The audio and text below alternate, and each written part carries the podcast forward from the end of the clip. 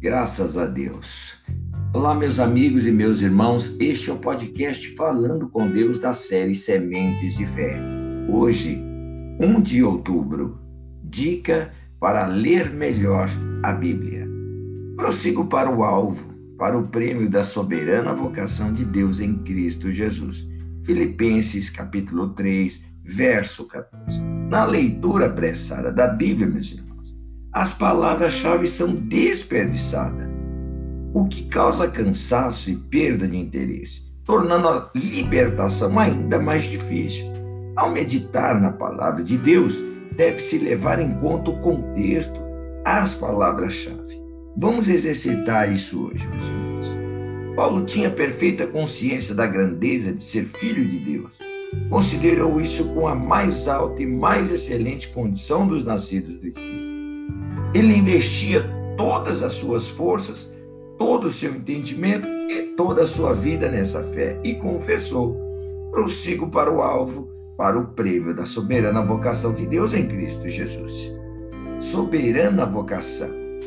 Trata-se de alguém chamado, escolhido e regenerado, ou seja, nascido de novo para assumir a imagem do Altíssimo neste mundo Somente o autor da vida e autoridade suprema dos céus e do universo tem poder para eleger a criatura inferior, ou seja, o ser humano, à condição de filho de Deus ou um ser superior. Neste outro versículo, mais um termo chama atenção.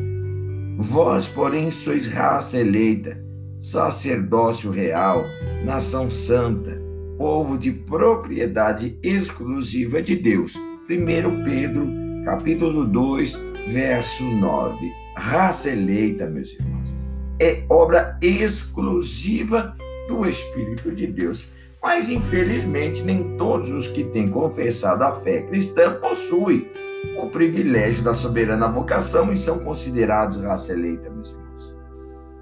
Contudo, os nascidos do Espírito de Deus, os que têm perseverado na fé para a conquista do prêmio da condição da raça eleita, soberana vocação ou filho de Deus, sabe que temos, porém, este tesouro em vasos de barro, para que a excelência do poder seja de Deus e não de nós. Segundo Coríntios, capítulo 4, verso 7.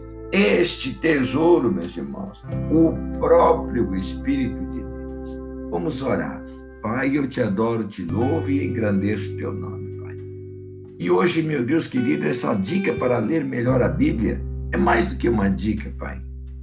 Mas é uma informação muito importante do Espírito Santo de Deus para as nossas vidas, da maneira como nós enxergamos as coisas que vêm do Senhor, da maneira como nós ouvimos aquilo que o Senhor Deus tem dito.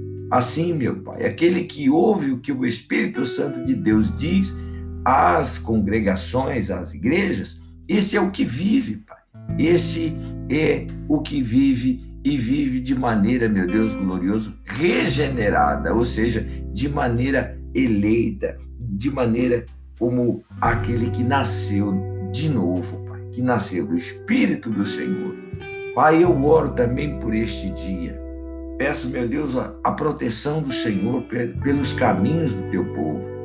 Peço a proteção do meu Deus e do meu Pai pela família do teu povo pedindo, meu Deus glorioso, que o Senhor Deus venha abrir os caminhos destes teus filhos com poder, meu Deus, e autoridade, para que eles possam verdadeiramente exalar o bom e agradável perfume do Senhor Jesus Cristo, através do conhecimento, através, meu Deus glorioso, de um espírito superior, meu Deus querido. Assim eu oro, meu Deus, pedindo, meu Deus, em o nome do Senhor Jesus Cristo, por esse início de mês, Pai.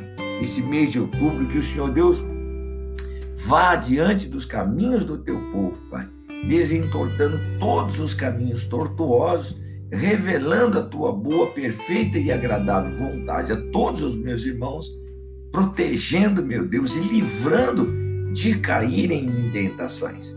Que o Senhor Deus tome este mês de outubro nas tuas mãos e use-o para a tua glória, Pai, trazendo vitória, trazendo paz, trazendo alegria, acima de tudo, o teu Espírito Santo sendo derramado sobre todos. Assim eu oro e te agradeço desde já, em o nome do Senhor Jesus Cristo. Amém e graças a Deus. Olha, meu irmão, ao meditar na palavra de Deus, esteja atento aos termos principais daquilo que você está lendo, e Deus vai te honrar. Fique na paz do Senhor Jesus Cristo.